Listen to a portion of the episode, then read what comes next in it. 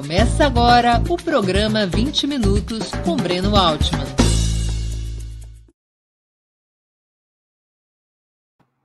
Bom dia. Hoje é 18 de março de 2022. Estamos dando início a mais uma edição do programa 20 Minutos. Nossa entrevistada será a deputada federal paulista Luísa Erundina, do PSOL. Ex-prefeita de São Paulo entre 1989 e 1992, ela é uma das grandes figuras da esquerda brasileira desde a resistência à ditadura militar.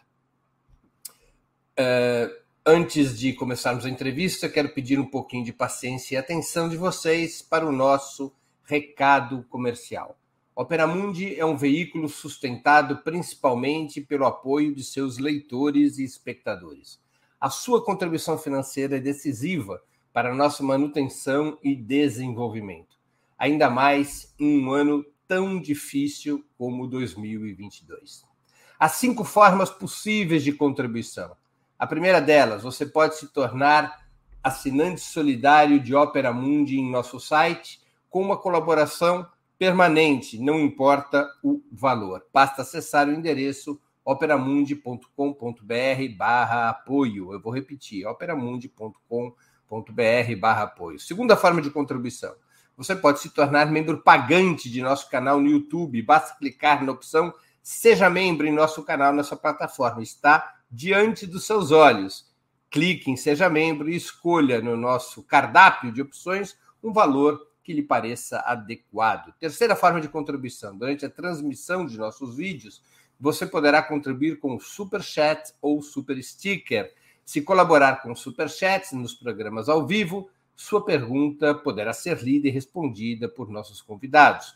Quarta forma de contribuição: se você assistir nossos programas após sua transmissão, nossos programas gravados, poderá contribuir através da ferramenta Valeu Demais é tão simples quanto a contribuição via Superchat. Quinta forma de colaboração. A qualquer momento, você poderá fazer um Pix para a conta de Opera Mundi, de qualquer valor que julgue adequado.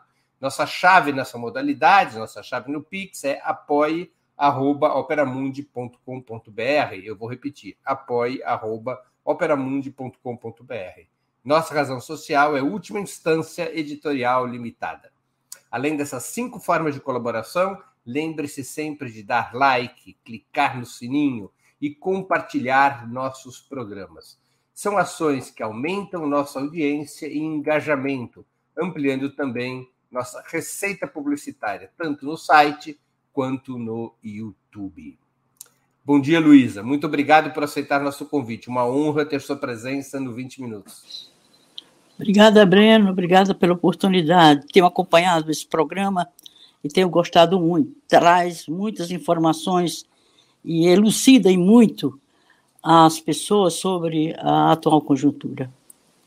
Luísa, olhando em retrospectiva, você concorda com a tese de que os partidos de esquerda, desde os anos 80 e 90, foram perdendo raízes nos movimentos e territórios populares para se tornarem cada vez mais máquinas eleitorais e legendas parlamentares?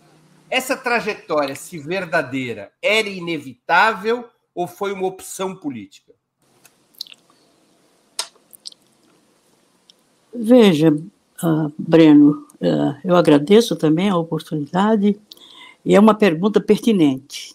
Eu acho que a lógica eleitoral se sobrepôs uh, a ao objetivo maior, principal de um partido político, embora a disputa pelo poder político é importante, é necessário, mas isso a partir do, do, do compromisso e da ação bastante articulada com a, a, sociedade civil, com os setores populares, com os trabalhadores, as trabalhadoras.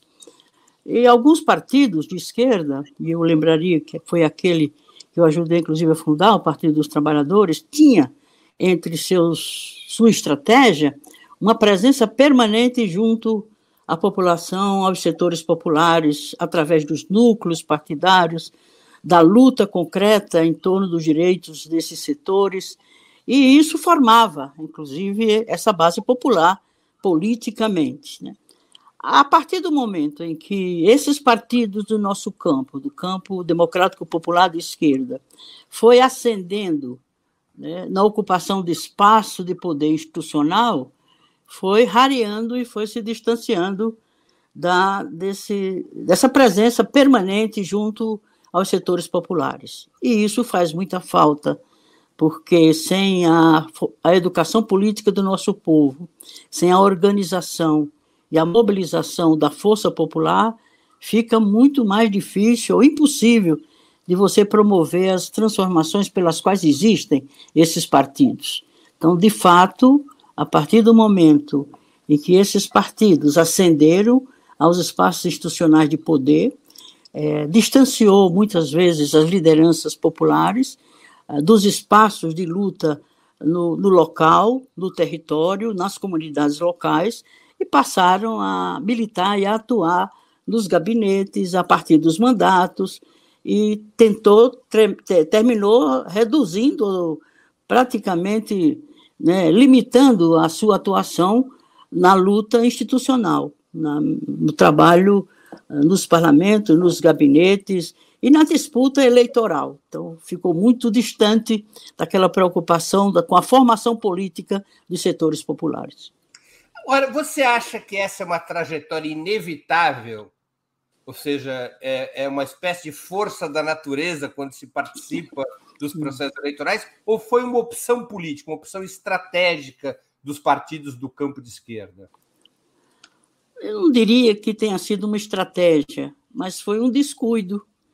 Né? E o envolvimento nas disputas por cargos e mandatos nos marcos do Estado capitalista, terminou se sobrepondo exatamente a essa outra estratégia, que foi a base da construção de alguns desses partidos. Inclusive, eu me lembro que no início a, a participação em, em campanhas, em, a, militantes de base de serem candidatos, era visto não como uma coisa normal e natural, mas se preferia que o militante ficasse na militância de base, na organização do povo, né, na, na, formação de consciência de direitos, eh, na formação da, do exercício da cidadania política. Né. De repente, o partido, no caso do Partido dos Trabalhadores, e mesmo outros partidos que, em menor intensidade, nunca se envolveram tanto né, com essa preocupação de formar né, os setores populares, que é o poder dizer, popular. É apenas é para falar para os mais jovens, Luísa, o PT, na sua origem, nos seus primeiros dez anos, foi um partido com grande capacidade de organização popular. Com certeza. Além disso, o que resta ainda de militância de base, né, os petistas históricos, não aqueles que estavam à frente das direções do partido, da, da, das decisões máximas partidárias, mas aquele que estava construindo o partido nas bases, nas comunidades locais, no campo, na periferia das grandes cidades. Essas pessoas continuam fiéis a esse projeto original do Partido dos Trabalhadores. É impressionante. Essa capilaridade do PT se deve, em grande medida, ao projeto original do PT, que foi uma experiência inusitada na história política brasileira de um partido que nasceu nos, nos sindicatos, na periferia das grandes cidades, na luta do campo pela democratização da terra, pelos direitos das minorias. E, de repente, o partido alçou a um estágio de poder disputar, de, de, um estágio de poder disputar os espaços do, do poder estatal, do poder institucional, que essa primeira preocupação ficou em segundo plano, a meu ver. Né? E os últimos que foram entrando no partido não tinham esse mesmo apelo que tínhamos nós, ou que tivemos nós, ao fundarmos, ao construirmos o Partido dos Trabalhadores, a preocupação com a transformação, eu diria, não só do país, mas do mundo, que era um sonho grande, que continua ainda nos alimentando e nos mantendo ativos na política, apesar do tempo, da idade, como no meu caso. Eu sonho do mesmo jeito, eu tenho a mesma paixão pela política, eu acredito no socialismo tanto quanto quando eu comecei ajudando os companheiros do PT, Lula, inclusive, a construir essa ferramenta extraordinária que foi o Partido dos Trabalhadores. Foi, de fato, o partido. É verdade, é verdade que eu não conheci muito outros partidos, mas no que eu conheci e no que eu participei da construção do Partido dos Trabalhadores, a marca desse partido era esse sonho grande. Nós queremos transformar o mundo. E transformar o mundo implica em transformar o país, a sociedade brasileira, a luta do povo, a, a, a construção da democracia como um valor permanente. E eu acho que esse sonho ele foi se reduzindo no, na, na sua potência quando o partido se envolveu muito na disputa do poder institucional, até governando estados, prefeituras, a própria presidência da República, três vezes, quatro vezes, enfim. Então, se isso, de um lado, uh, colocou essa força política no cenário da luta política, mas, de outro lado, distanciou essa força política e esse partido de suas origens, do seu projeto original, que era o que era novo, é levar o povo a fazer política, a levar o povo a acreditar que a política é a ferramenta eficaz, única, talvez, ah, talvez não, com certeza, para se fazer aquelas transformações pelas quais existe o partido. O partido precisa ter uma razão de ser da sua existência. Então, essa razão de ser ela tem que ser permanente. Né? É evidente que se expressando de forma diversa em cada momento da história, mas não pode se distanciar dessa origem, senão ele perde a sua razão de ser. Então, os partidos ditos desse campo de esquerda, é, sobretudo aqueles que nunca tiveram essa preocupação, né, não, não têm contribuído muito para politizar a luta do povo.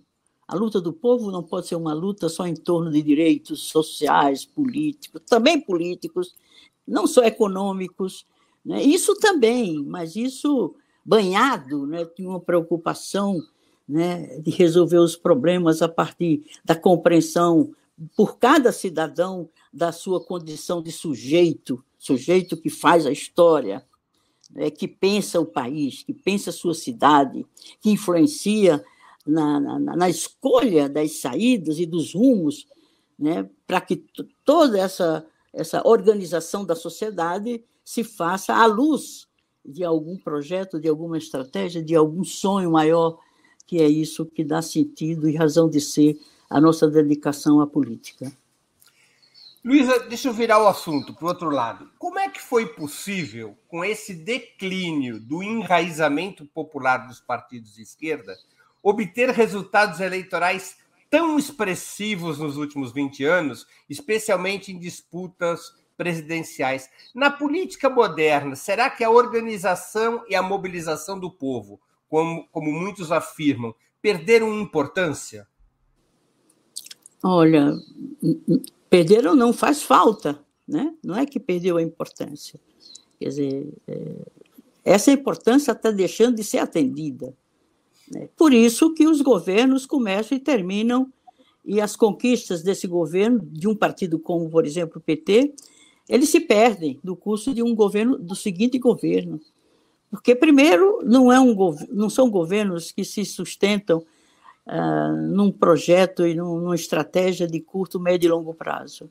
E essa visão estratégica não é colocada de forma clara ah, e permanente para que se entenda isso, que as mudanças pelas quais um determinado partido foi criado não, se, não ocorre em quatro anos, nem muito menos só com a luta institucional. Ter governos é, no marco do Estado capitalista tem que estar somado com o desenvolvimento e com a, a, a, a politização do poder popular.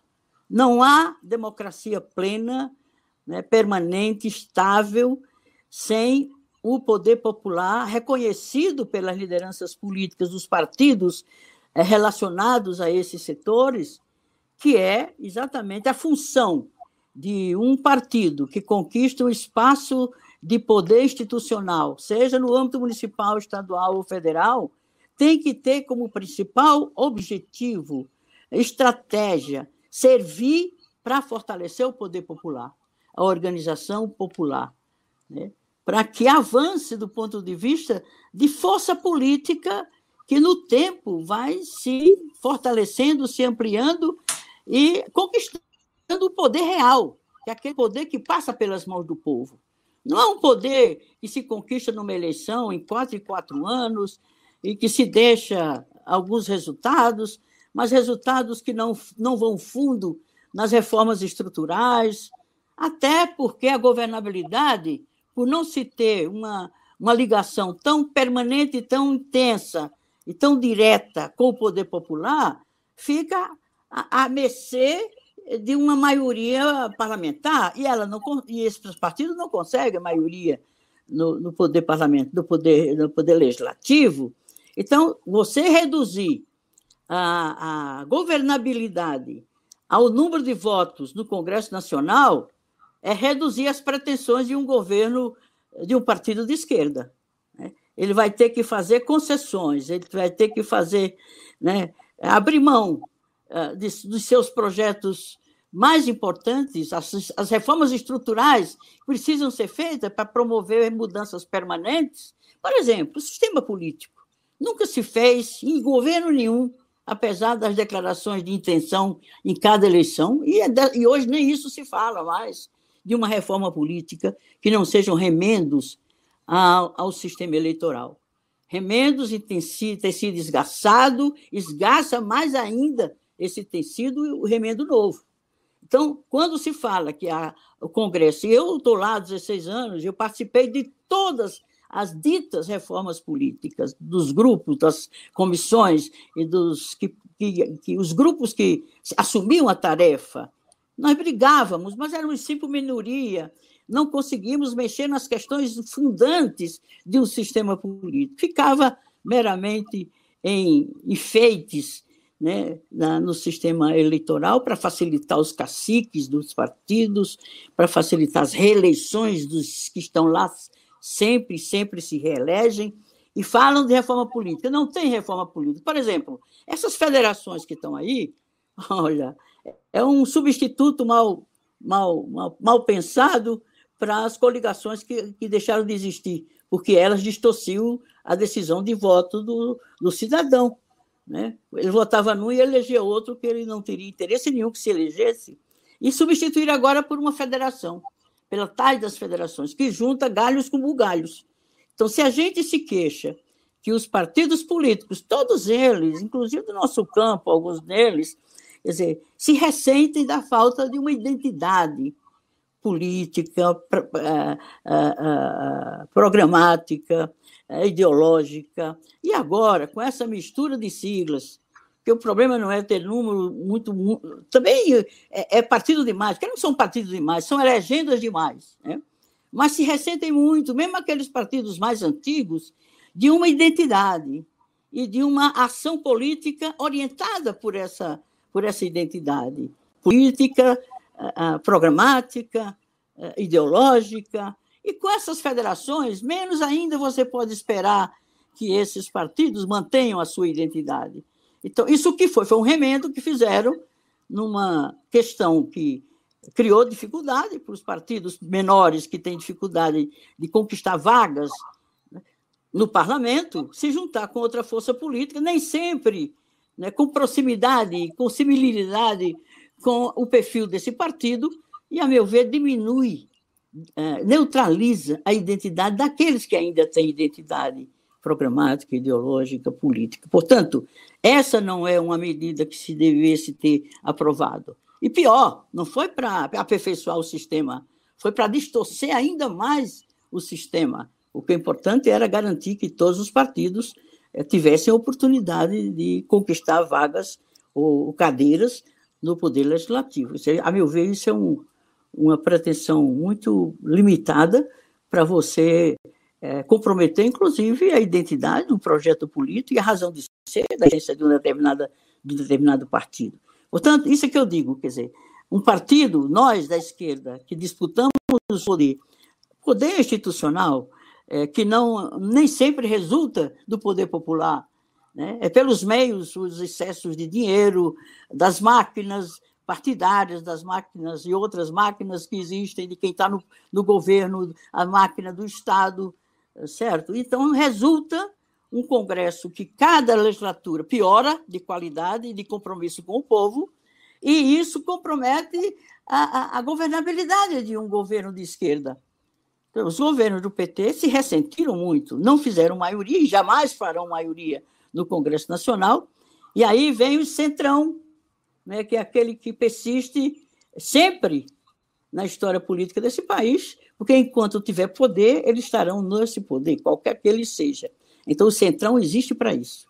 E para dar governabilidade a um determinado governo. Uma governabilidade que compromete a origem, né, o sentido maior, a razão de ser dessa força política. Então, é de fato preocupante, porque é preciso que um partido de esquerda, mesmo sem ter força política suficiente para promover as transformações pelas quais ele existe, ele tem que ter um mínimo de condição ao ocupar esses espaços no Estado, né, é, nos marcos do capitalismo, em condição de, pelo menos, se servir desses mandatos, desse poder institucional, para fortalecer a organização política do povo, a consciência política do povo, a, sabe, a, a, o protagonismo do povo nas decisões estratégicas, cujos efeitos recaem, é sobre eles, sobretudo sobre eles, sem que eles sejam ouvidos.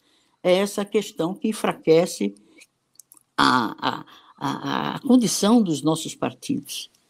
Eu vou te fazer uma pergunta que tem a ver com esse tema ainda. Você foi a primeira prefeita petista de São Paulo. É, e a minha pergunta tem a ver também com a sua experiência naquele momento. Quando a esquerda chega ao governo, ela deve colocar as estruturas desse governo a serviço da educação política, da organização e da mobilização do povo? Ou essas tarefas são exclusivas de partidos, sindicatos e movimentos? Esse é o grande é, problema, defeito da nossa presença nesses governos. É, primeiro, não temos maioria no legislativo. E para ter maioria, você tem que fazer concessões éticas. E para fazer concessões éticas, a direita faz melhor do que nós. Primeiro tem história, né? Desde que existe o Estado brasileiro, que eles estão no poder e não tem escrúpulo nenhum, compra e vende qualquer voto e sem, sem nenhum escrúpulo. Né? Então nós não podemos fazer isso. Se fizermos isso, nós estamos negando a nossa própria origem, nossa própria existência, nossa própria razão de ser. Né? Primeiro isso. Segundo, é, se você for depender é, do, do poder legislativo, você não realiza aquilo pelo que você disputou o poder e está exercendo o poder. Porque um partido de esquerda que disputa, por exemplo, uma prefeitura, claro que não tem o poder total. Mesmo quem disputa nos marcos desse sistema, né, a presidência da República não tem poder real. Tem um poder delegado, um poder delegado submetido a uma correlação de forças muito desfavorável sobretudo nos espaços institucionais de poder, no legislativo, enfim. E, nesse sentido, é preciso uma decisão política de quem esteja à frente desse governo, e seja em que esfera for, de que esse mandato, esse governo, terá que estar a serviço do povo, dos setores populares, na construção do poder popular. Eu insisto, a esquerda, inclusive aquela é, da qual nós somos originários, é, não acredita de fato no poder popular. Na existência dele, operando ou não, existe esse poder popular.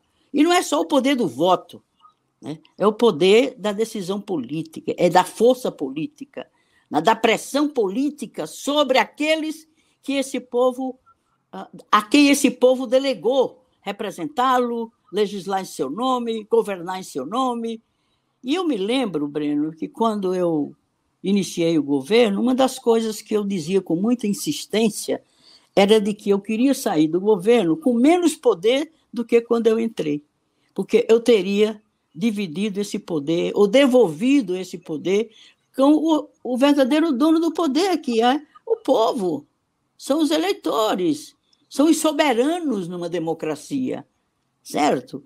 Por isso que o nosso governo apesar de não ter maioria na Câmara, né, é, teve muito problema na relação com o partido, porque também é um outro problema que a gente deveria aprofundar essa reflexão. A relação de um governo, de um partido de esquerda, com o próprio partido. É um, é um, um dos desafios que se tem de enfrentar. Mas, de qualquer forma, você tendo consciência de que você é, é, é, é, é alguém que é delegado para falar em nome do povo, para governar em nome do povo, para decidir em nome dele. Você tem que fazer isso de forma radicalmente democrática, na relação com ele, na discussão da, da lei orçamentária, das prioridades ano após ano, certo? É, para poder também é, empoderar esses setores populares, certo? E isso nem sempre é entendido pelo partido. Né? É, e nem sempre você consegue construir uma unidade interna ao governo que todos os mecanismos da, da, da, do exercício desse poder esteja orientado por esse princípio, por essa estratégia. Nós existimos para fortalecer a soberania política do nosso povo, o, exercício do poder por parte do originário do poder, que é o povo. E, nesse sentido, muitas vezes essa preocupação se frustra, porque a expectativa do partido nem sempre é essa, ou quase nunca é essa. Né? A expectativa é cumprir o programa de governo do partido, o plano de luta do partido. Sobretudo, um, um plano de luta de um partido que nunca foi governo, no caso do PT no começo, tem dificuldade de conviver com os limites da institucionalidade. Né? Sobretudo porque quando você entra numa prefeitura, você já tem o quadro pessoal instalado, já tem a legislação estabelecida, sobretudo na esfera municipal. A esfera municipal é, é esvaziada de poder. E não é por acaso, é porque o poder está no município. O poder popular, onde a cidadania se, se exercita, é no espaço local, é na cidade, é no município. Por isso que o sistema político não de um poder né, é, me, me, é, é é, mitigado, como é a democracia brasileira, não confere poder a essa instância. Diferentemente de outros partidos, mesmo capitalistas, né, mas com democracia mais consolidada, né, o poder popular é muito mais contemplado na, na, nas suas, no exercício do poder nessa esfera, né, porque tem mais democracia nesses países. Né? Eles decidem sobre questões estratégicas nas decisões que se submetem né? nem sempre se submete à opinião popular. Então, nesse sentido, Breno, é, nem sempre você conquistar de um partido como um partido dos nossos, né? do nosso, caso o PT, o PSOL, um governo, é, se esse governo não servir ao fortalecimento da organização política do povo, do protagonismo desse povo nas decisões estratégicas de governo, você está em lugar errado. Você se afasta da, da, da base de formação política do nosso povo e fica a serviço de reproduzir um modelo que, ao contrário daquilo que a gente é, espera e quer, é, não se realiza. Né?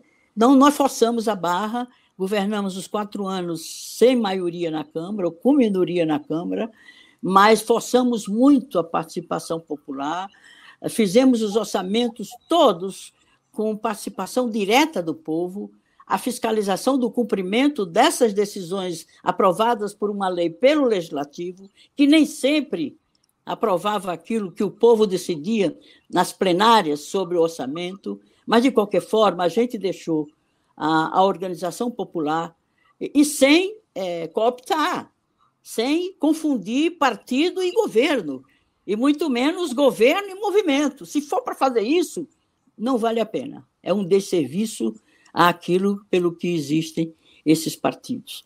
Então, há muito a se, a se avançar nisso. Agora, se você conseguir né, forçar a barra, né, comprar briga, inclusive com o partido e com as outras forças políticas, e se impuser com o poder que você tem ou dispõe, você faz diferente e você deixa pelo menos uma experiência que fica, pelo menos do quadro de pessoal que não eram petistas, a grande parte dos servidores públicos da prefeitura não eram petistas, muito pelo contrário.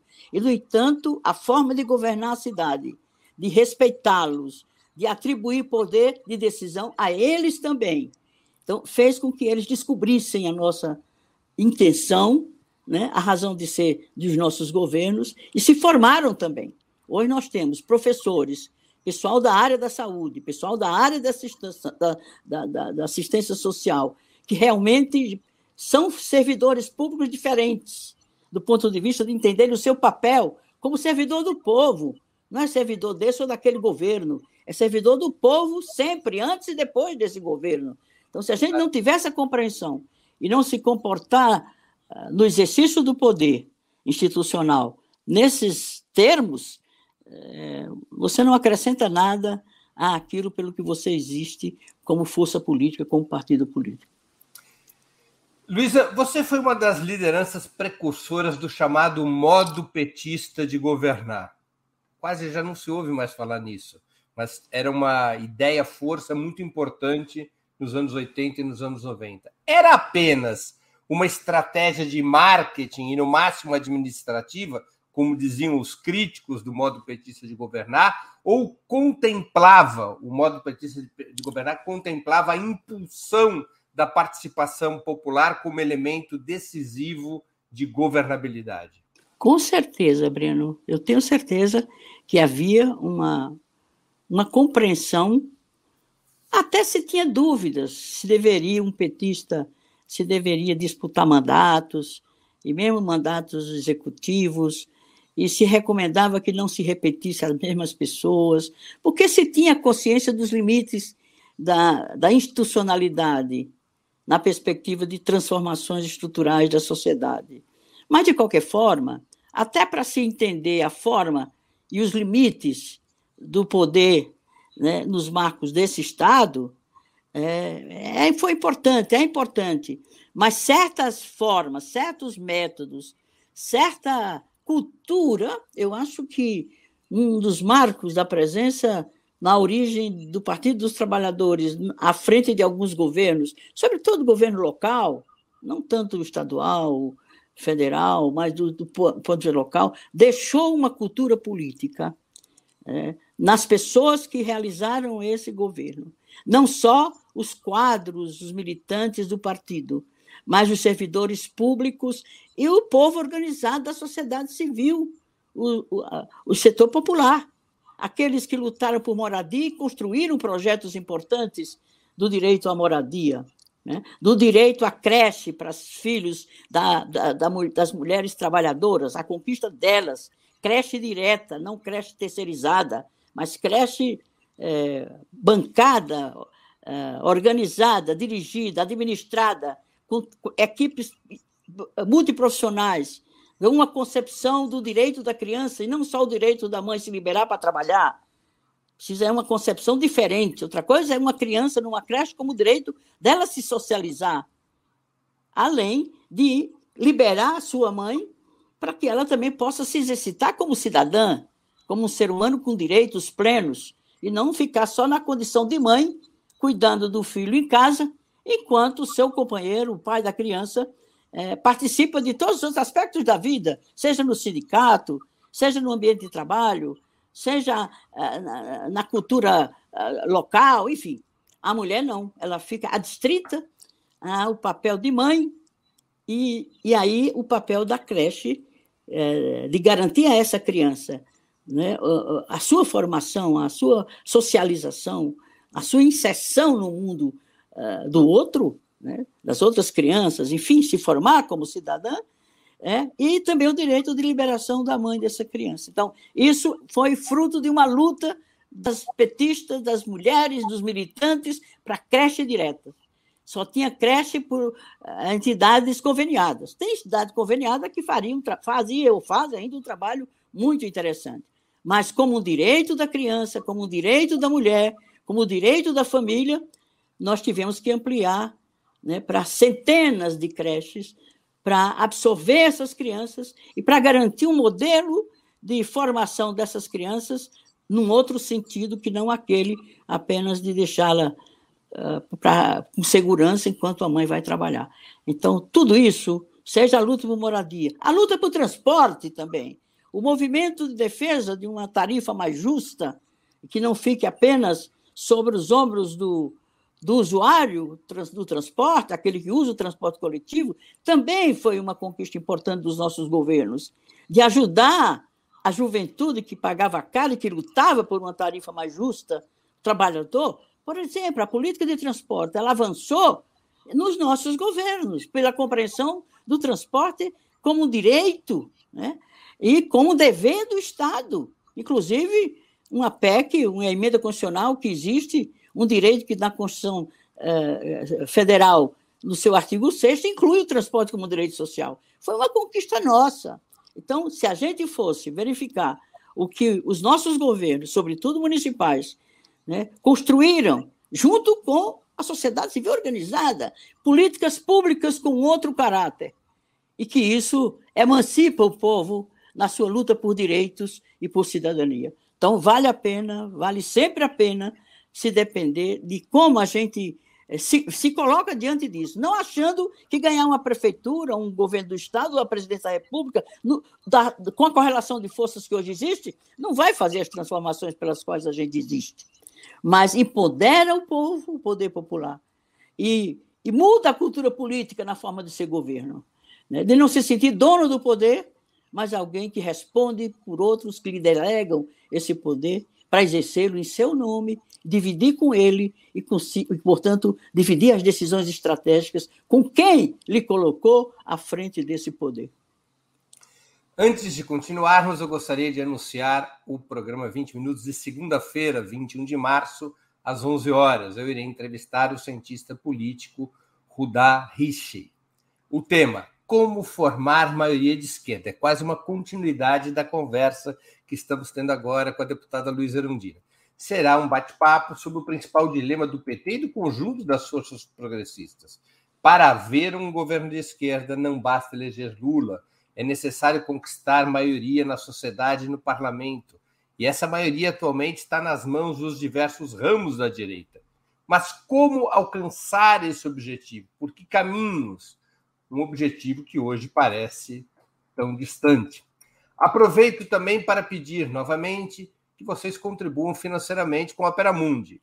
Lembrem-se, há cinco formas de fazê-lo. A primeira assinatura solidária em nosso site, operamundi.com.br barra apoio, eu vou repetir, operamundi.com.br barra apoio. A segunda é se tornando membro pagante de nosso canal no YouTube.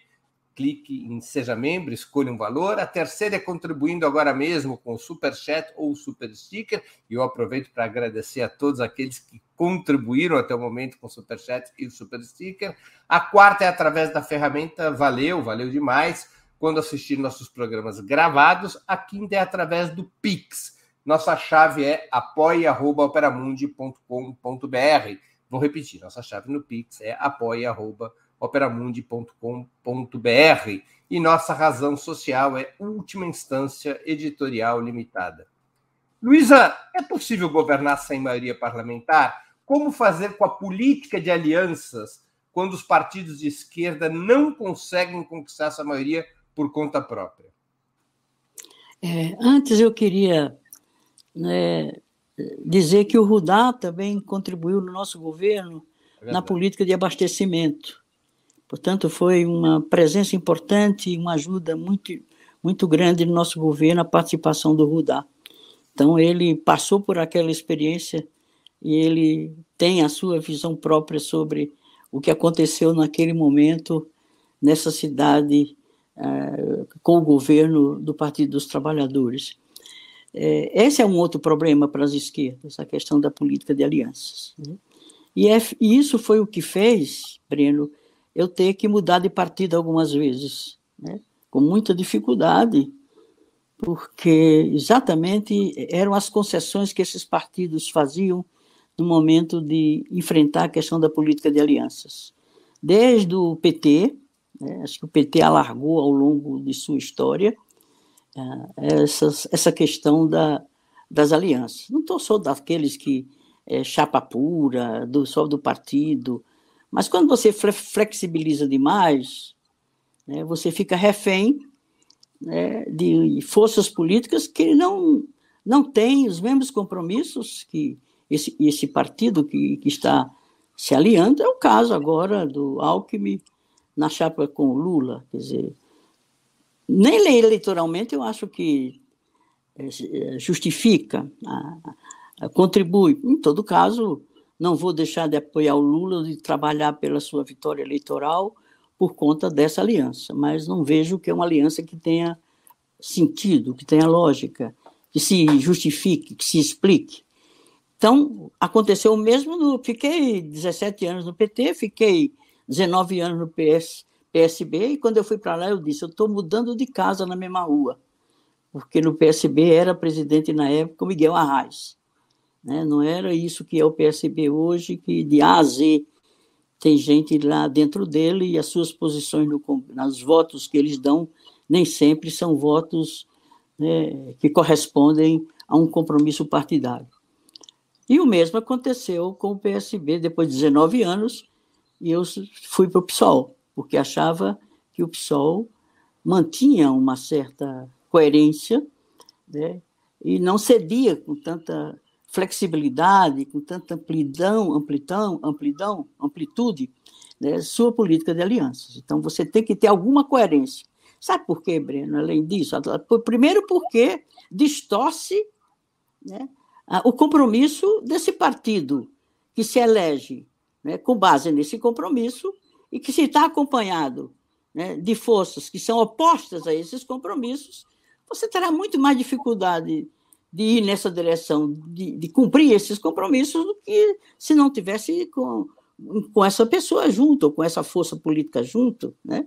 Isso de um lado. De outro lado, eu acho que o partido de esquerda, com vocação socialista, ele tem, tem uma missão pedagógica, né? educativa.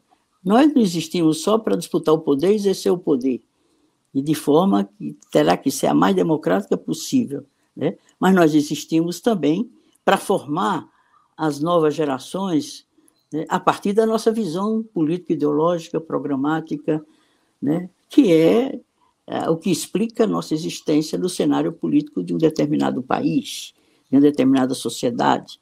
Então, o jovem, ele, ele se encanta pela política, ou ele adere a, a uma opção política, partidária, inclusive, é, quando ele tem como referência uma forma de fazer política é, que, lhe, que, lhe, é, que lhe emula, que lhe dá vontade, que lhe dá.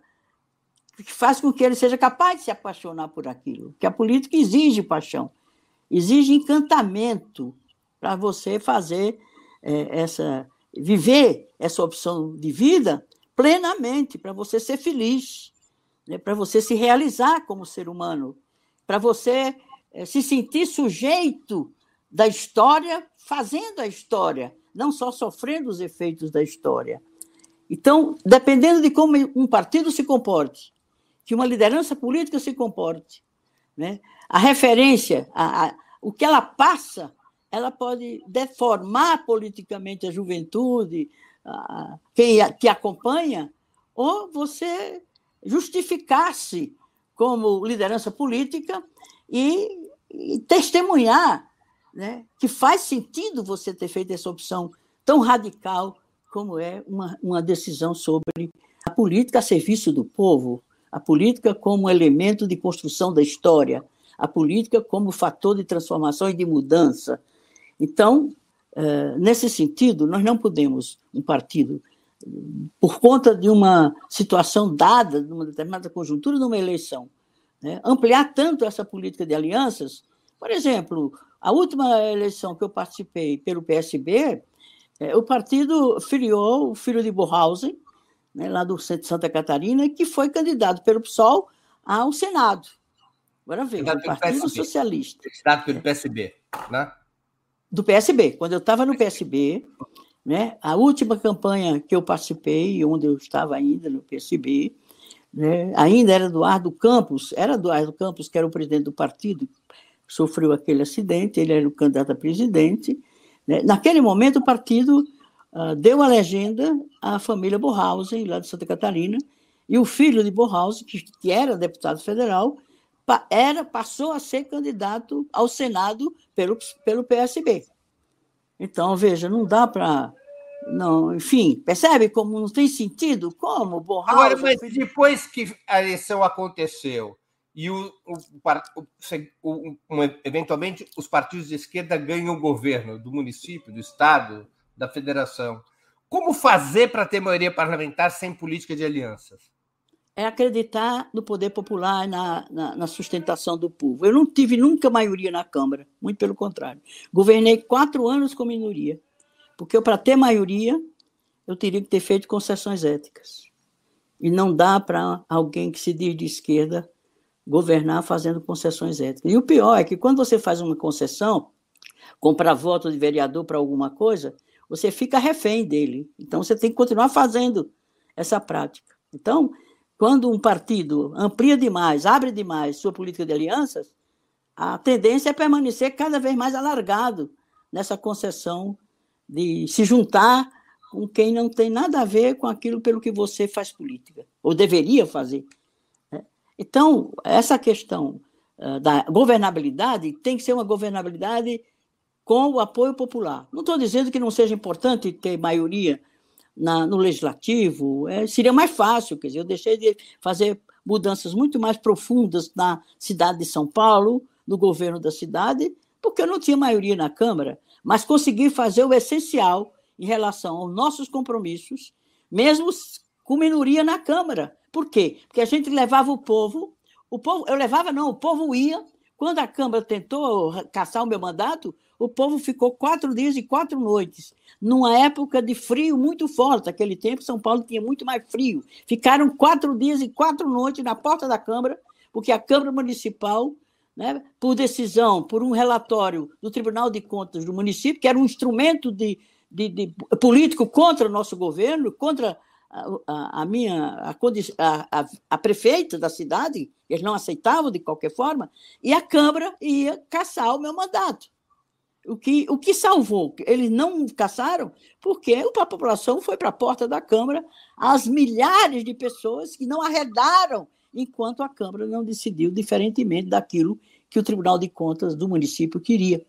Portanto, eu me salvei muitas vezes, eu salvei o mandato muitas vezes, né, pelo apoio, pela presença e pela defesa que o povo fazia do nosso governo. E também lideranças da sociedade civil que também, por entender a lisura do governo, os propósitos que tem que à frente desse governo, a equipe que existia, era uma equipe ministerial, né, política, né, idealista, uh, encarnando o projeto. Não fui eu que governei e acertei as, o que nós acertamos no governo, foi aquela equipe, a equipe de primeiro escalão e a equipe das administrações regionais com efetiva participação popular. Precisa acreditar no povo e precisa estar junto com ele, para que ele acredite que, de fato, você governa com ele. Então, é a única forma. Eu governei quatro anos uh, sem maioria no Congresso, na, na, Câmara Municipal. E foi graças ao apoio popular. E esse, esse povo governava, de fato, junto, em cada secretaria, em cada administração regional, sabe? Na cidade como um todo, pelos mecanismos que criamos de decisão colegiada, que criamos em todas as políticas, em todos os órgãos de governo, e que conseguimos chegar ao final do governo, deixando um saldo e depois de 33 anos de governo, é referência. Não por mérito pessoal, mas pelo projeto que se conseguiu realizar naquela oportunidade. Nós tivemos aqui duas perguntas do Carlos Megali, membro do canal, mas que você já respondeu, apenas para registrar. O Carlos Megali perguntou como você via a aliança Lula-Alckmin, você já respondeu, e também perguntou, você já tinha respondido antes, o PT não mobiliza mais, foi a parte, as nossas perguntas iniciais, e a Dalva Joana, qual seria a reforma política ideal? Isso nós vamos deixar, Dalva, para um programa especialmente dedicado a isso, sobre reforma política. Erundina, te faço uma outra questão. Um dos alicerces da organização popular nos anos 70 e 80 foi a aliança entre a esquerda marxista e a teologia da libertação, permitindo uma ampla conexão das ideias progressistas com o pensamento progressista católico, com as massas católicas. Era a época das comunidades eclesiais de base, assim por diante. Como construir hoje uma ponte semelhante, dessa vez com as massas evangélicas, que tem servido de base eleitoral para o conservadorismo, embora o perfil dessas massas evangélicas seja muito parecido, por exemplo, com os eleitores de Lula, pobres, negros e majoritariamente femininos. Como construir a ponte que um dia houve com as massas católicas, entre a esquerda e as massas católicas, como construir agora a ponte entre a esquerda e as massas evangélicas? Olha, Breno, isso tem que ser um processo, né? Um processo que não pode começar no ano eleitoral, né? Então, e outra coisa, acabar com o preconceito que se tem. Né? Nós de esquerda temos um preconceito contra o evangélico de forma generalizada, que não pode generalizar. Tem muito trabalhador, tem muita trabalhadora, tem muita gente, é, sabe, bem intencionada, é, militante, é, pessoas que são capazes de se dedicar ao coletivo, de descobrir o sentido da ação coletiva, que é a ação política. Então, nós temos que tratar esse público, que é amplo, né, e que tem uma presença local, como você mesmo chamou a atenção, muito forte, como tinha os cristãos católicos, eles também são cristãos, só que são cristãos de outras denominações. Né? Então, nós temos, nós de esquerda, né, não, acabamos com o preconceito, a discriminação, de generalizarmos que eles são conservadores, que eles são de direita, né? É, eles têm uma, uma influência né, corporativa, da, assistencialista, dos pastores. Né? Eu acho que isso é errado. Nós temos que. São, são públicos a serem conquistados, a serem é, ganhos, né? a serem compreendidos, a serem politizados, a serem conscientizados. Portanto, nós temos que lidar com esse público de forma uma, é, compreensiva, né? sem preconceito, sem discriminação. E se é um público que é o nosso público, por que não tê-los né, juntos, ganhá-los para a nossa luta, a luta deles? Porque você ganha uma pessoa à medida em que ela sente que você ajuda ela a resolver os seus problemas junto com ele, que é a luta pelos direitos sociais, pelos direitos sociais no que se situa no plano da vida das pessoas.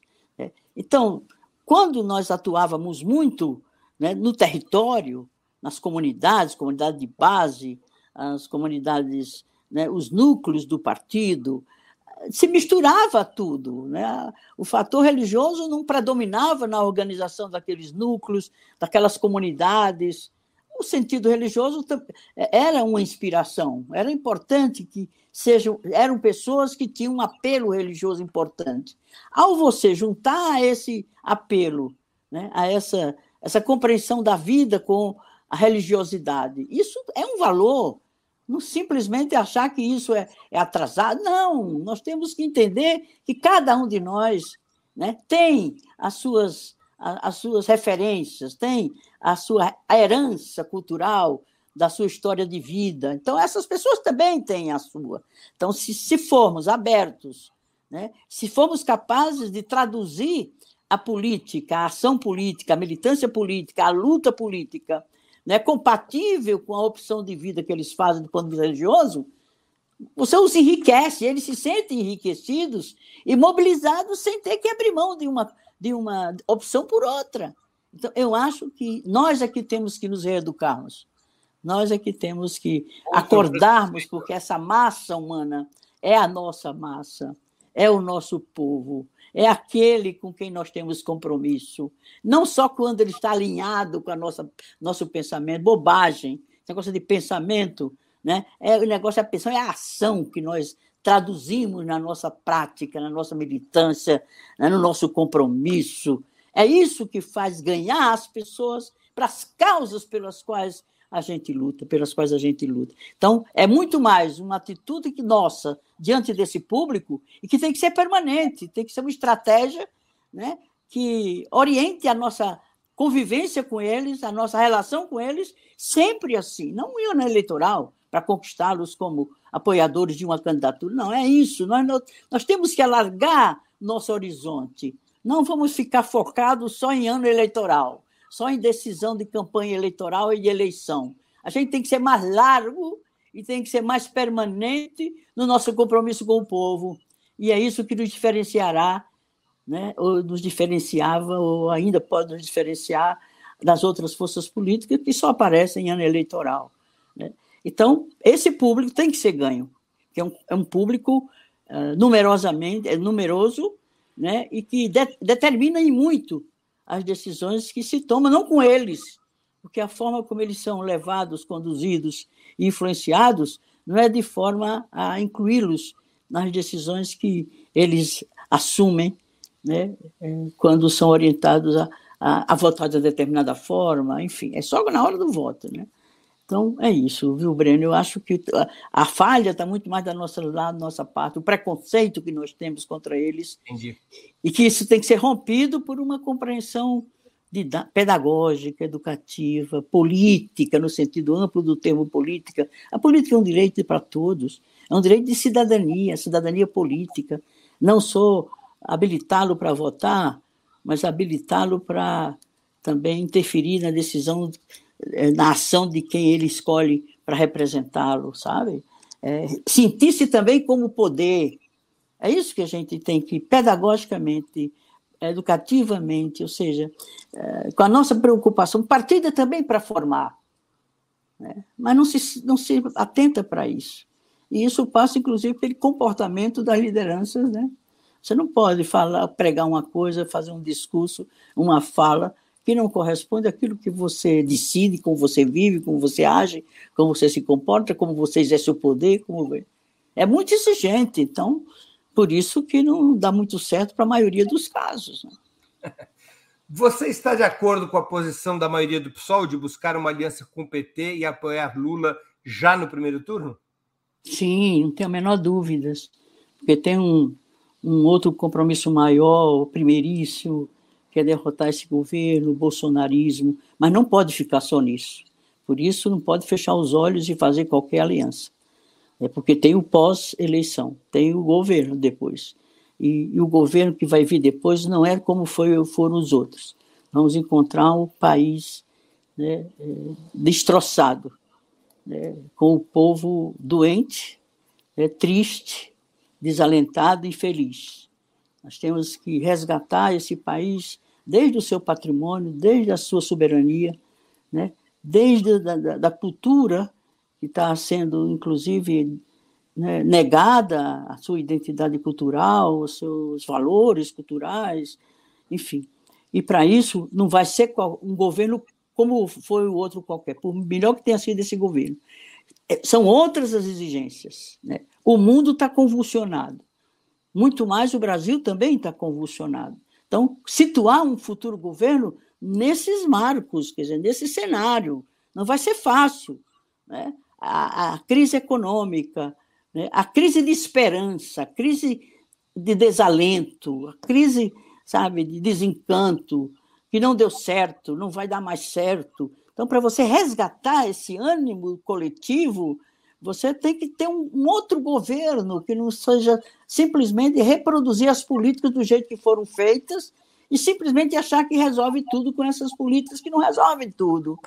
Então, é, é, o compromisso entre governo e sociedade, governo e povo, povo e governo, num próximo governo, é muito mais do que ganhar as eleições e ter um governo que, é, que esteja nas mãos de alguém que a gente já conhece, que a gente conhece os compromissos e que a gente acredita que vai pensar no povo antes de qualquer decisão que, que venha a tomar. Mas não abra muito o flanco para incluir outros parceiros que eles podem impedir que se faça exatamente aquilo pelo que justifica, e depois de tanto sacrifício pelo qual Lula passou, ainda assumir essa tarefa que não é pequena, não é um desafio como foi o primeiro, é muito maior, é muito mais exigente, e tem, tem que estar muito junto do povo, e o povo muito junto dele e do seu governo. Por isso o pessoal tem que estar junto para exigir, inclusive, um governo mais avançado do que foi o primeiro. Não pode repetir o, o, o, primeiro governo, que ficou muito a dever em relação às reformas estruturais que não foram feitas reforma agrária, reforma urbana, reforma tributária, reforma trabalhista, reforma previdenciária, reforma política, reforma, reforma, reforma, que precisam ser enfrentadas por um futuro governo do nosso campo. Você é candidata à reeleição, Luísa? Sim, sou. Vou tentar mais um mandato para tentar ajudar a fazer isso que eu estou propondo. Eu fico assim me perguntar que direito você tem de, de colocar essas exigências. Isso que me assegura esse direito, é eu estar junto tentando contribuir para fazer essas mudanças. E o mandato ajuda. Luísa, nós estamos chegando ao fim dessa conversa e eu queria te fazer duas perguntas que sempre faço a nossos convidados e convidadas antes das despedidas. A primeira é qual livro você gostaria de sugerir aos nossos espectadores? E a segunda, qual filme ou série poderia indicar a quem nos acompanha? Olha, eu estou relendo né, do Robesbaum né, A Era dos Extremos, né, que é sobre o século XX, né, um, breve século, mas que concentrou nele tudo aquilo que foi de agravamento da vida do povo com as revoluções e as guerras, duas guerras mundiais e N revoluções. Por que eu senti necessidade de reler esse livro? Para poder entender o momento que estamos passando hoje, uh, sobretudo com a crise Rússia-Ucrânia, e sobre a, a, a, situação do mundo nos dias de hoje, na Europa, uh, no Oriente Médio, eh, na Ásia, de uma forma geral, na América Latina, e que a gente tem que ter clareza desse, desse quadro, e essa obra do Hobsbawm nos ajuda e coloca luz, porque os personagens são os mesmos, os países são os mesmos, a, a disputa de poder são os mesmos, a, sabe, a ganância pelo poder, pelo poder é o mesmo, não tem muita diferença. E também estou lendo O Ovo da Serpente, né? Ah, não o livro, mas ah, re, revendo né, o, filme. o, filme. o Ovo da Serpente do, do Bergman, do Ingmar Bergman, que é exatamente um, é o ovo da serpente que está colocado nos dias de hoje. Né? São os enormes desafios. É um filme que relata a ascensão do nazismo na Alemanha. Exatamente, exatamente. A direita que está se ocupando, está ocupando todos os espaços, né? Então, da forma agressiva, no Brasil não é diferente, estamos vivendo isso, e é preciso ter clareza de como isso se deu naquele tempo e os riscos que isso representa nos dias de hoje. E um outro livro que eu recomendaria é a da Margaret é, Dalbo, que ela é uma cientista do Instituto da, da, da e que contribuiu muito a Margaret Dalcomo é Um Tempo para Não Esquecer. É um livro maravilhoso em que ela trata da pandemia como cientista, mas também como, como uma mulher que vive seu tempo e compreende né, as crises da humanidade quando elas ocorrem com a intensidade, com a, com a densidade que estamos vivendo nos dias de hoje. É um livro muito importante que eu recomendaria que as pessoas lessem e refletissem sobre o que ela coloca. Então, é isso que eu recomendaria, eu achando uh, que a gente precisa se inspirar nessas fontes para poder ver que não tá, tem muita mudança dos tempos de hoje em relação ao como a humanidade se comporta. Eu achava, Breno, que o que a humanidade vem enfrentando em relação à pandemia pudesse acordar e pudesse aprender alguma coisa e pudesse mudar os rumos da humanidade é construir uma nova humanidade, mas eles não se tocaram. O egoísmo, o individualismo, a ânsia pelo poder. O ser humano é muito despreparado para o exercício do poder. Diante do poder, ele sabe, vê o, o comportamento do Putin, meu Deus, é um doente mental, da forma como ele age, destruindo os seres humanos inocentes, as crianças, uma, uma, uma, um país. Não estou avaliando se o outro tinha ou não tem uh, culpa, enfim, de quem é a culpa. A culpa é do ser humano que não, sabe, que não tem o um sentido de solidariedade, de humanidade, de sentimento humanitário. Então, por isso a gente tem que se inspirar nos pensadores, aqueles que não abrem mão dessa visão humanista, sem o que a humanidade se destrói. A felicidade não ocorre para ninguém. E o ser humano nasceu para ser feliz, não é para ter poder.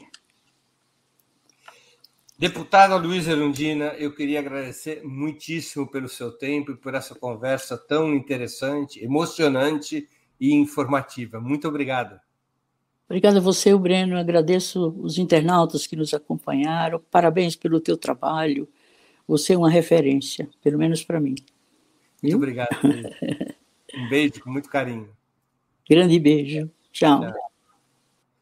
Também agradeço a todos e a todas que assistiram esse programa, em especial a quem pôde fazer contribuições financeiras ao nosso site e ao canal de Ópera Mundi no YouTube.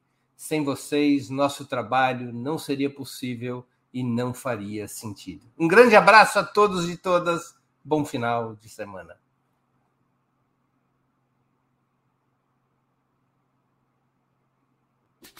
Para assistir novamente esse programa e a outras edições dos programas 20 Minutos, se inscreva no canal do Opera Mundi no YouTube. Curta e compartilhe nossos vídeos, deixe seus comentários. O jornalismo de Opera Mundi é mantido com o seu apoio. Faça uma assinatura solidária em www.operamundi.com.br. Com um pequeno valor mensal, você nos ajuda no desenvolvimento de um jornalismo independente e de qualidade. Obrigado pela audiência e até a próxima.